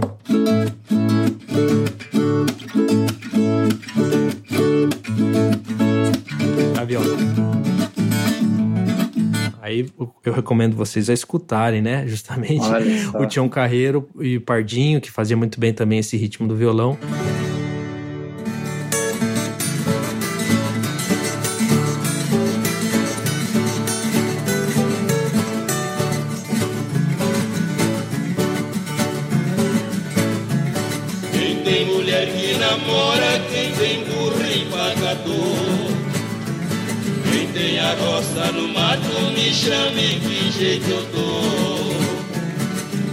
Roça do mato, sua lavoura. Por alguns anos, é, houve uma polêmica em torno dessa criação desse ritmo, porque primeiro que ninguém sabia dessa história do Itapuã, né?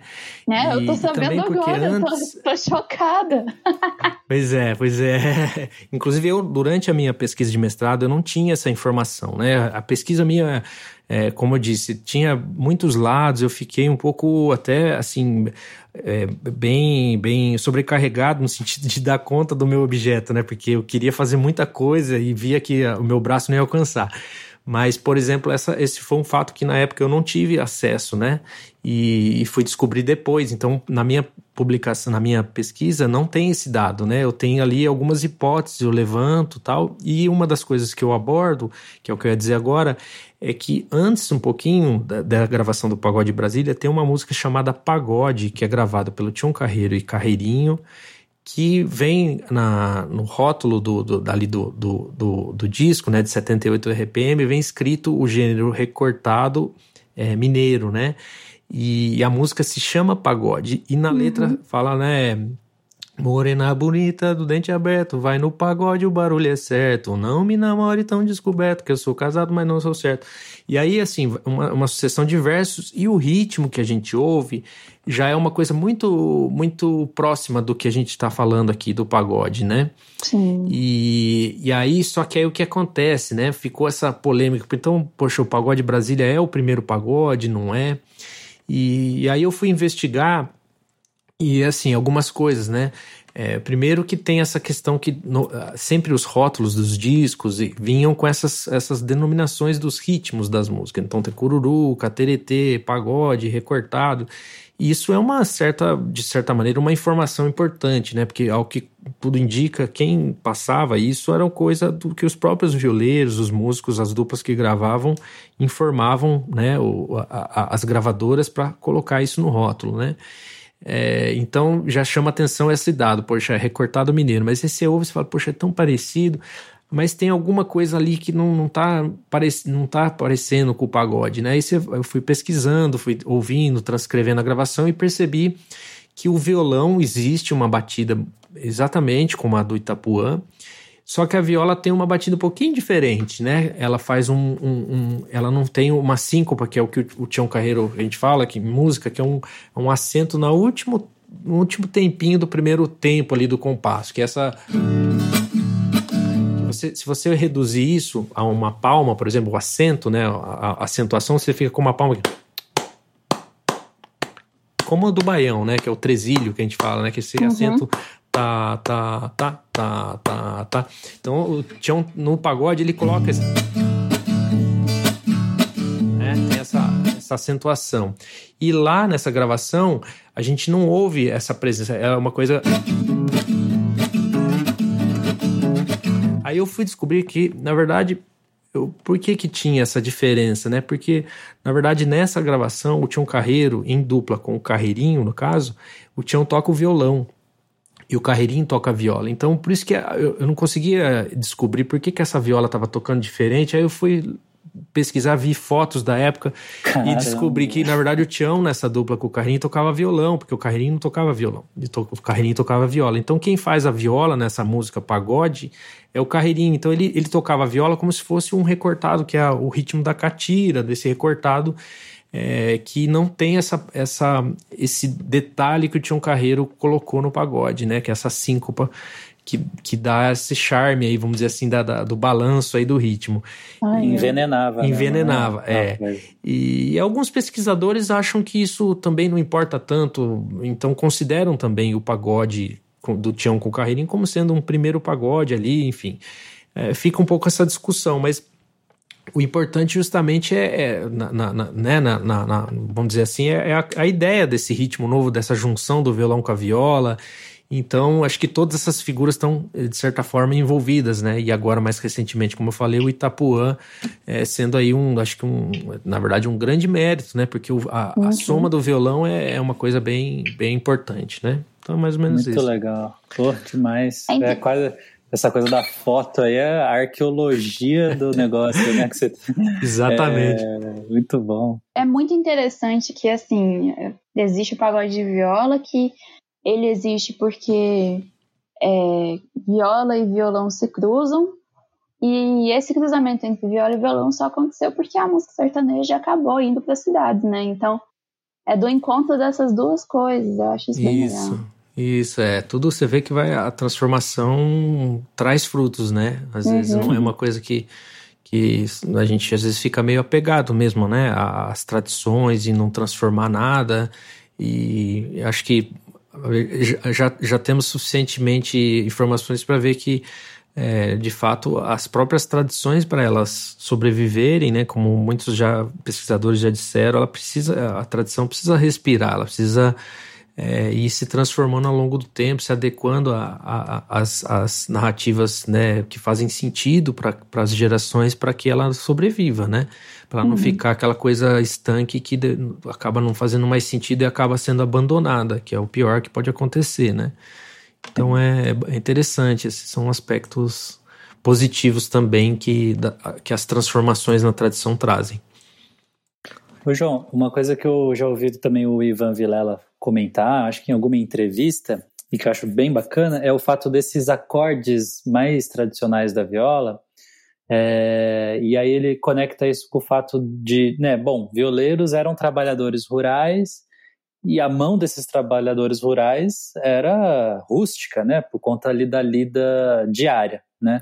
E, e aí eu fiz algumas aulas do Ivan, assim, né, que ele disponibilizou online, e ele ensina lá aquela escala duetada, né? E aí ele fala, bom, agora que você sabe a escala duetada, você brinca, né? E aí eu comecei a brincar com, com isso e fui descobrindo várias músicas, né, consagradas, né? Coisas como, sei lá, Chico Mineiro, até Asa Branca, Tristeza do Jeca e por aí vai. E, e aí eu volto para aquela questão, né, da, da generosidade do instrumento, né? Quando eu peguei essa coisa da escala duetada, com esses únicos dois dedos, eu fui descobrindo várias músicas assim espontaneamente, né?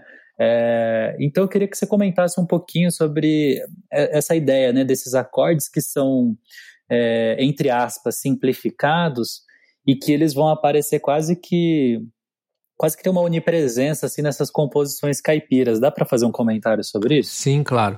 É, é isso é, é muito bem observado pelo Ivan, né? É, isso tem a ver com também com a afinação do instrumento, né? Talvez é, é talvez o ponto de partida é, seja que a viola, né, de forma geral, tem outras afinações, mas por exemplo a afinação cebolão, que é a afinação que eu mais utilizo e que ficou talvez mais difundida na música caipira, né? Ela é uma afinação que ela traz um acorde pronto, que a gente fala, né? Quando você toca as cordas soltas do instrumento, ela já, já faz um acorde, uma posição, que no violão, se você tocar todas as cordas soltas, vai sair um acorde, é, vamos dizer assim, não muito, não muito usual, né? E a viola, ela traz esse acorde maior, né? Que é um acorde, é, entre aspas, feliz, que a gente fala, né? Tem os maiores e os menores. Os menores são os, são os mais tristes, e os maiores são os mais solares, assim, né? E a viola tem essa afinação é, aberta que a gente fala, tem outras culturas que também é, é, trazem no próprio violão, propõem afinações abertas, que são justamente quando você. as cordas soltas do instrumento já trazem um acorde pronto. Isso traz algumas facilidades para o instrumento, no caso dos acordes, né? Como você falou. Então, o acorde básico da viola, simplesmente o violeiro tem que tocar as cordas soltas do instrumento, não precisa apertar nenhuma casa no braço, né? Não tem aquela coisa da posição do violão que para a primeira posição que você aprende é uma posição que você já demanda apertar as cordas com a mão esquerda, né? É, contra o braço, né? Então isso facilita, porque o, a música caipira, que é uma música harmonicamente, né, em questão de diversidade de acordes, é uma música simples, não é uma música muito sofisticada do ponto de vista de número de acordes.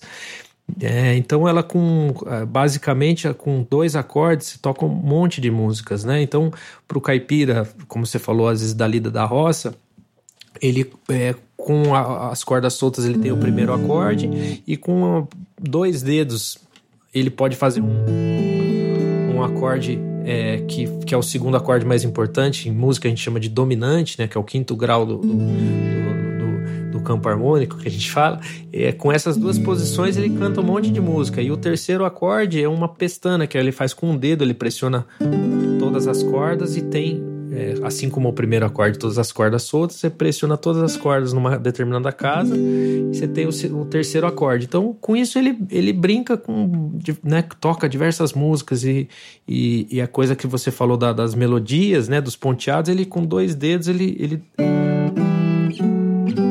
ele faz a, a sequência, a escala, né? né? As notas ali musicais para fazer os ponteadinhos, né?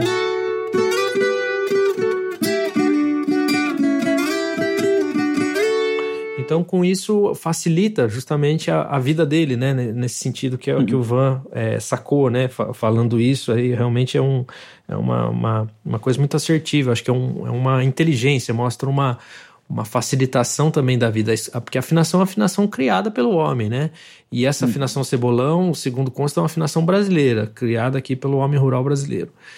É, não, então é interessante.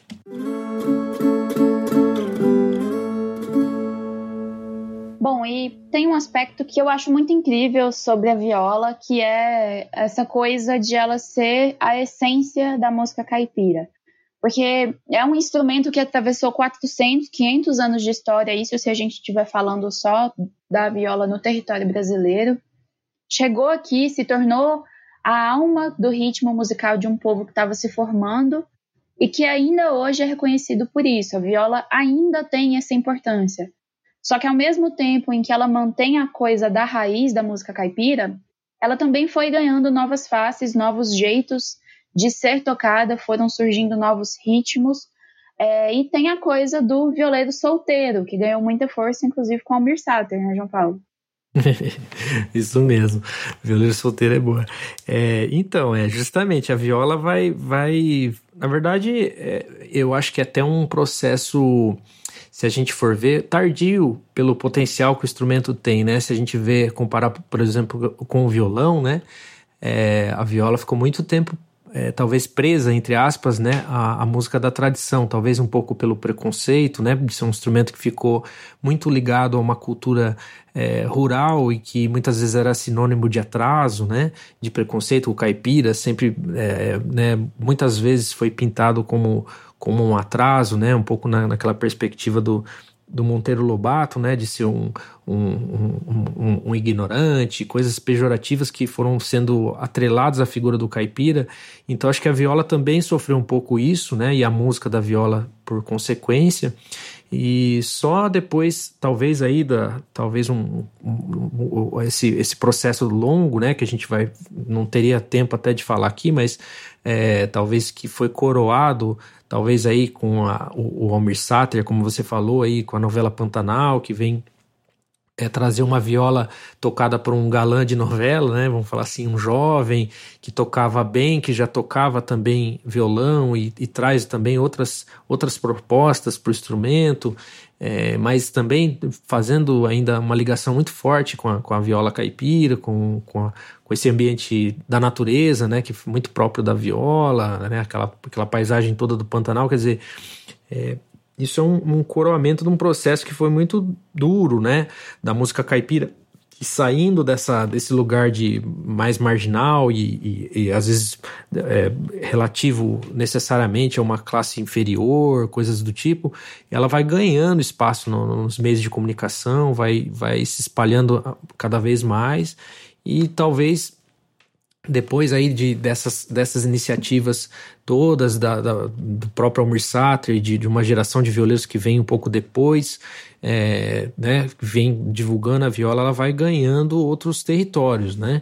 A gente vive hoje um, um processo é, que, que o Roberto Corrêa, por exemplo, chama de avivamento, né? Que não é uma, um, ressurgimento, mas uma forma de, da viola que, que já existia, que estava aí, e ela, ela realmente é, começa a ganhar os espaços, né? Isso em diversas frentes, né? Tanto é, na mão do, dos violeiros, como também nas escolas que vão é, aos poucos tendo cursos de viola, as orquestras de viola que vão se ampliando. É, enfim, tem, tem dados, por exemplo, é, no, tem uma fábrica de violas nacional que é a Rosine, né? Na, o, o Rui Tornese, é, que é um maestro do, da Orquestra Paulistana, uma vez é, informou que tem um dado de, de, vendas de violas, por exemplo, do ano 2000 ou 2005, se não falha a memória, foram vendidas cerca de 4 mil a 5 mil violas, né? Uma média de mil violas por ano. E de 2005 a 2010 foram vendidas 37 mil violas. Então, assim, um, um, aumento muito grande assim na venda de instrumentos, quer dizer, mostra uma expansão do interesse pelo instrumento, é, uma divulgação também que veio assim mais recentemente com a internet, né? Essa, essa máquina que a gente tem hoje de, de enfim, para as novas gerações que estão se interessando pela viola. E também isso que, que você comentou, da viola ganhar outros, outro, é, né, alçar novos voos, aí buscar é, né, outros universos musicais, né?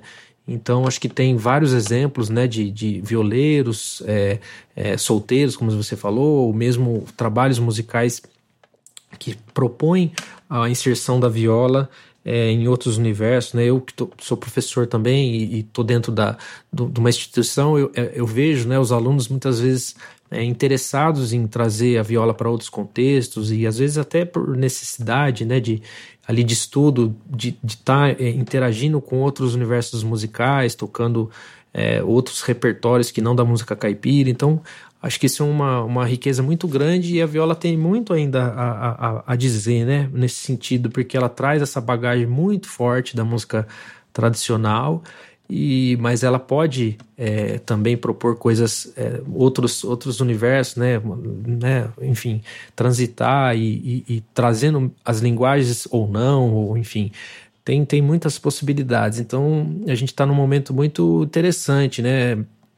É, eu, eu, assim, recentemente tive a oportunidade de, de, organizar um festival, né, virtual, agora que a gente está na pandemia, é, o, o Viola da Terra, e, e, foi muito interessante que a gente trouxe é, novas, é, assim, gerações mais novas de, de, violeiros e violeiras, né? Então a gente tem muitas mulheres que estão interessadas na viola é, e, e, e, tocando super bem e falando de viola que é uma coisa também que mais recente, né? Porque antigamente era uma coisa quase um tabu. A gente tem a, a, a Inesita Barroso, a história da Inesita, da Helena Meirelles, que contam que foram Sim. vítimas de muito preconceito para conseguir tocar viola.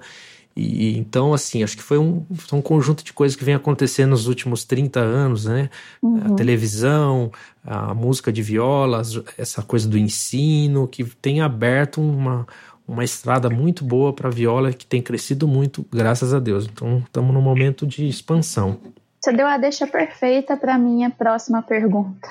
Ah, que bom. Porque é o seguinte, quando você. Aqui, aqui na, na Arado de Ouro, no Arado como um todo, a gente sempre tenta fazer assim um exercício de olhar para os temas e pensar neles no, no presente, no futuro, enfim, não ficar só na, na coisa saudosista, né?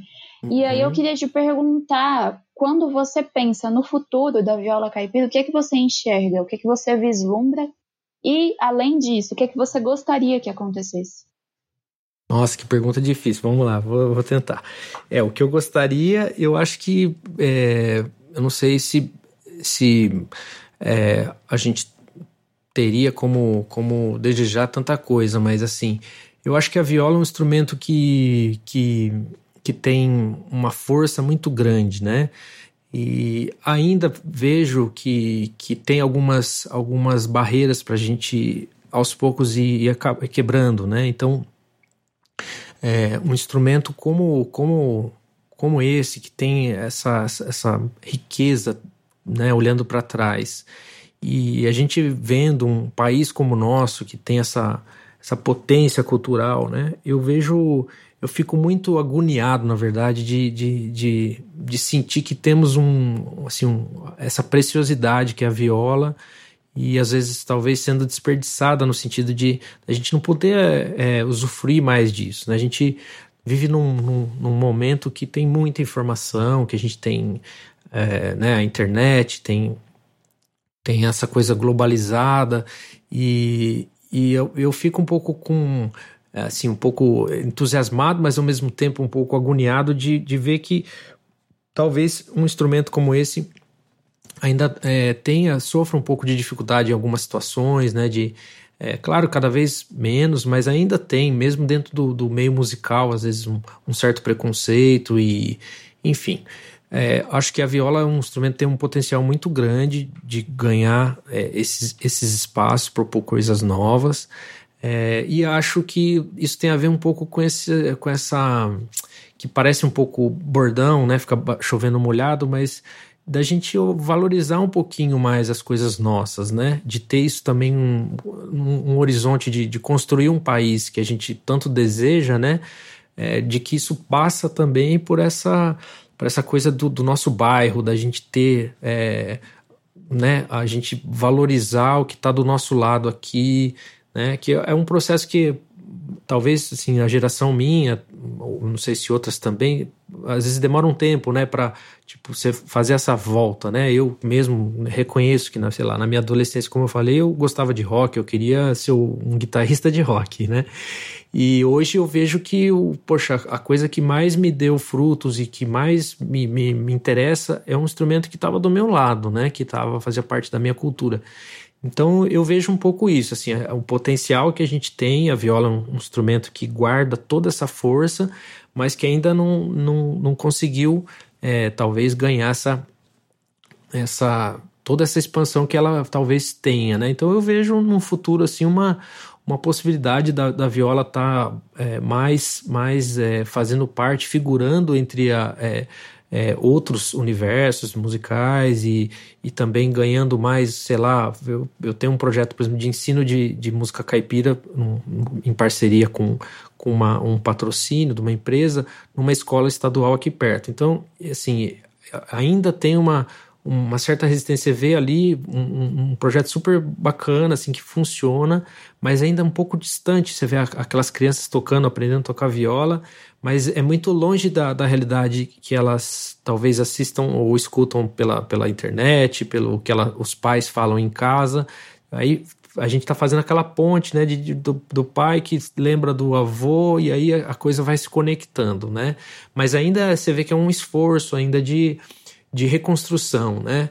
Então eu acho que sei lá, eu não sei se você sonha muito, mas por exemplo, se a música fosse um, uma, uma, uma, disciplina nos colégios, né, a gente poderia ter uma modalidade né, da música caipira, né, por exemplo, né, fazendo parte dessa, dessa história, né, é, na escola que eu dou aula, por exemplo, a gente tem agora uma, uma modalidade de prática de conjunto que todos os alunos, mais ou menos é, em certa idade lá, passam por essa por essa experiência de aprender um pouco sobre música caipira, né, alunos que estão na cidade de São Paulo, por exemplo, e que, sei lá, conhece o choro, conhece o samba, a bossa nova, o baião, várias modalidades. E agora eles têm uma, um semestre lá fazendo aula comigo para aprender um pouco de música caipira, né?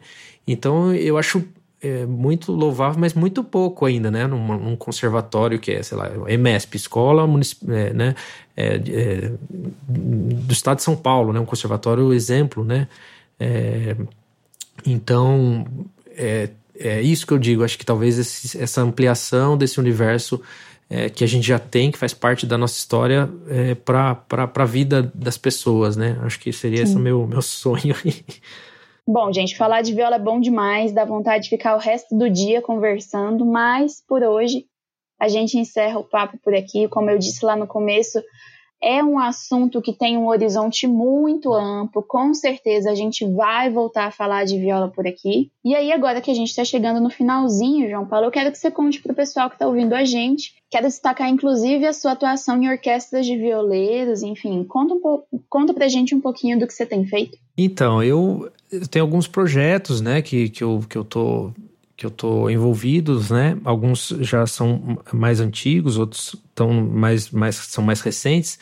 É, você falou da, começar pela orquestra de violas, né? É, justamente a Filarmônica de Violas, que foi o que eu contei lá no início, é um grupo que eu faço parte desde 2001 e que foi fundado pelo Ivan Vilela e agora nos últimos quase 10 anos é, eu faço a direção musical. Então é um, um, projeto bacana que tem, né, tem álbuns lançados no, aqui no, no Spotify, enfim. E, infelizmente agora a gente está é, paralisado por conta da pandemia, né?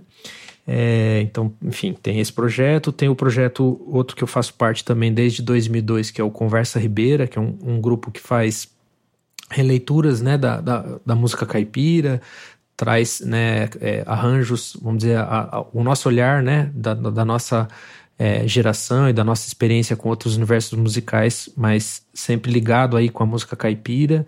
E a gente está num, num, processo agora é, de, de, fazer lançamentos de alguns, de alguns videoclipes, podcasts. Então também pode acompanhar.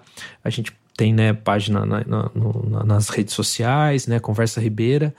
É só procurar lá, tem podcast, tem aqui também no Spotify os álbuns que a gente já lançou. E agora, mais recentemente, eu tô lançando, agora vai sair agora em dia 4 de, de junho, é, o meu novo álbum, né? Um álbum que eu infelizmente tive problemas por conta também da pandemia. Eu gravei ele uh, um ano passado. Logo que terminei a, a, primeira parte da gravação veio a pandemia, eu tive que interromper as gravações, enfim, fui, fui levando como pude. E, enfim, mas consegui né, chegar aí nesse processo até o final da gravação. Lancei alguns, fiz uma espécie de um diário de diário de bordo, né, do processo criativo, das gravações que está disponível no meu canal do YouTube, chama Aço, Diário Aço da Terra, Aço da Terra é o nome do álbum, né? Em que eu conto uhum. ali em 40 capítulos de um minuto é, toda essa trajetória da, da, da construção desse disco e que teve participações especiais para mim, grandes músicos como é, os dois parceiros meus mais, mais antigos, que é o Alberto Lucas, é, contrabaixo acústico, Kleber Almeida, bateria, e também do Ricardo Hertz é, no violino, Ana Luísa, é, que é minha irmã também, cantora, grande cantora, e também tive a felicidade de ter a participação do meu pai nesse disco, numa faixa que uma parceria de composição minha e dele, é um disco basicamente instrumental, né? Porque eu me dedico mais assim à, viola instrumental, mas que também tem algumas canções que eu canto, minha irmã canta junto comigo e meu pai, né? Então, dia 4 de junho tem esse lançamento, e antes um pouquinho, no dia 21, é, sexta-feira, próxima já, tem o lançamento de um single que de uma música que vai abrir esse álbum, que é o de Abaeté a Campo Grande, que é uma homenagem que eu fiz a, a, aos dois mestres violeiros, Renato Andrade, que é natural de Abaeté, e o Almir Sater, que é o é, natural de Campo Grande, né? Fiz uma brincadeira ali, numa, numa composição de homenagear esses dois grandes violeiros que me inspiraram também. Então, são esses os projetos. Eu tenho né, as redes sociais, é quem puder me, me ajudar acompanhando, seguindo. A gente sempre pede, né? Porque hoje em dia a gente, o artista, o músico, tem muita é, né, essa interface da, da, das redes sociais. Isso é o que também nos ajuda a continuar o nosso trabalho, a divulgar, enfim. Então, peço vocês puderem me seguir no, no YouTube, Instagram, Facebook, João Paulo Amaral. Só buscar lá que vocês vão achar. Maravilha. Muito legal. É, João, como eu já disse lá no começo, eu fico muito contente quando eu vejo pessoas que, assim como você, nascem no meio, né? O natural lá de Mogi das Cruzes, que tem uma festa do divino que é muito forte, né? É, que se envolvem com esses temas logo desde criança e, e vai desenvolvendo projetos ao longo da vida com esse, com esse entusiasmo e com essa dedicação, né? Que, enfim, vai ganhando cada vez mais corpo. E, e, e, mais legal do que isso é ver uma trajetória como a sua que envolve tanto a produção artística, de fato, né, essa, esse envolvimento com um instrumento, com a música, a produção acadêmica, né, esse compromisso com né, a produção de conhecimento e depois, né, essa prática de ensino, né? Então, poxa, 10 anos aí à frente da, da Orquestra Filarmônica não é brincadeira, né? Então, é, acho muito digno de, de nota aí esse, é, esse trabalho que você tem aí de também compartilhar esse repertório com mais pessoas. E por fim, eu acho que tudo isso também só contribui para que eu torne mais fã e divulgador aí do seu trabalho daqui para frente. É, então, deixo aqui meus parabéns por tudo que você tem feito aí por esse instrumento no Brasil e no mundo, tá bom? Muito É obrigado. isso. Poxa, eu agradeço demais, viu? O convite de vocês dois. E ah, eu, de depender de mim, a Rádio Arado de Ouro vai estar vai tá sempre sendo divulgado, porque é muito bacana o trabalho de vocês. Parabéns também. Faço das palavras do Bruno as minhas e é isso aí. Muito obrigada pela companhia, João Paulo. É, tenho certeza que não tinha pessoa melhor para gravar esse programa de hoje aqui com a gente. A Rádio Arado de Ouro ganhou demais com a sua presença hoje aqui no episódio. Valeu e até mais. É isso aí, João. Brigadão aí e segue firme aí na, na sua busca. Vamos que vamos. Abração, gente. Aí, em breve, tamo junto aí ponteando alguma moda junto, se Deus quiser, hein? Com certeza. Deixa passar essa loucura. Eu vou treinar mais um pouco aí, qualquer dia nós marcamos um encontro. Bora. Fechou. E vamos aos nossos informes.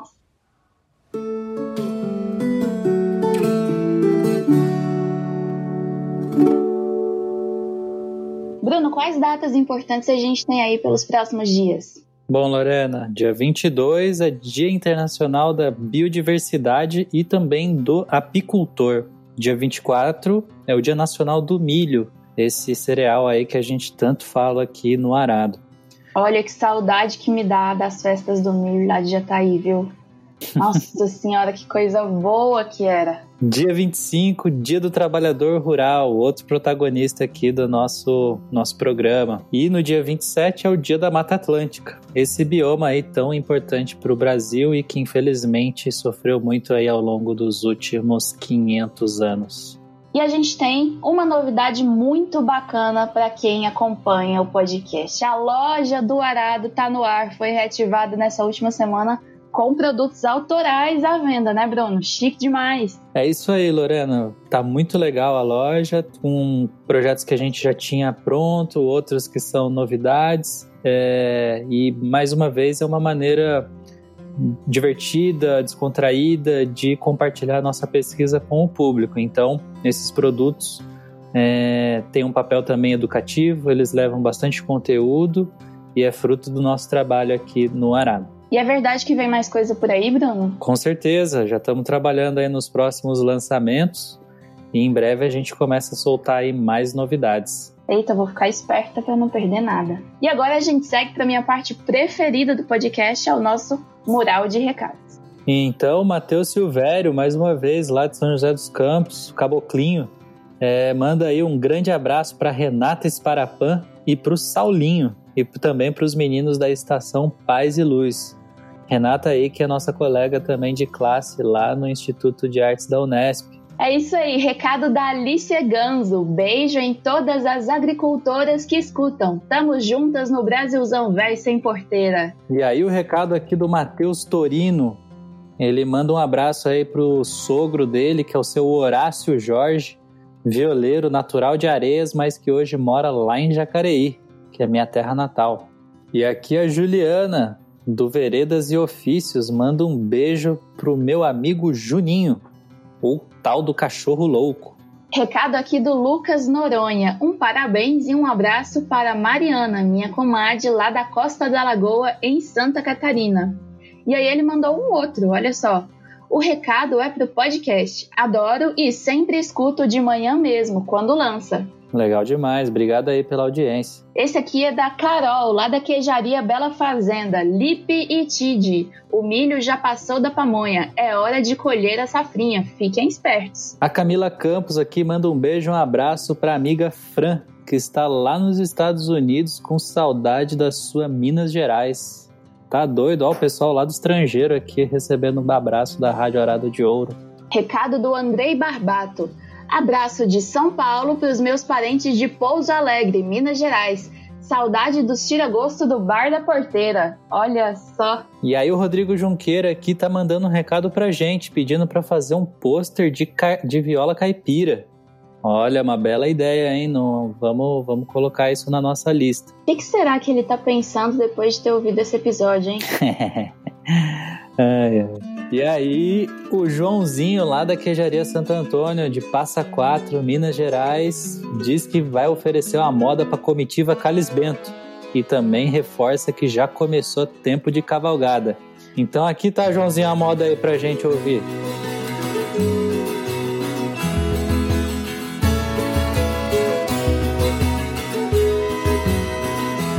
O Deus salve o oratório, o Deus salve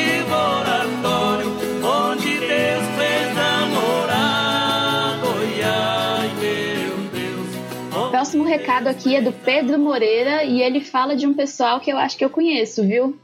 Um abraço pro meu parceiro Gabriel Garcia, melhor tocador de viola caipira e dançador de catira de Goiás, que inclusive é primo da nossa apresentadora Lorena e sobrinho da tia Angelina. Pois é. o Gabriel, esses dias, começou a escutar o podcast, veio falar comigo e quem ele chama de tia Angelina, para ele é tia, mas para mim é avó, vovó Angelina, saudades dela. E, bom, um abraço então pro Gabriel, pro Pedro também, e para todo o pessoal lá de Goiânia e da minha família, a Lígia, a Claudinha, o Ronaldo. Forte abraço aí para todo mundo, viu? E aí, mais um recado aqui sobre viola caipira. O pessoal parece que já estava na intuição que o episódio de hoje ia ser sobre esse instrumento. E esse é o da Anne Rocha, e ela manda um recado cheio de carinho e saudade para o Bruno Greco, grande violeiro e amigo querido.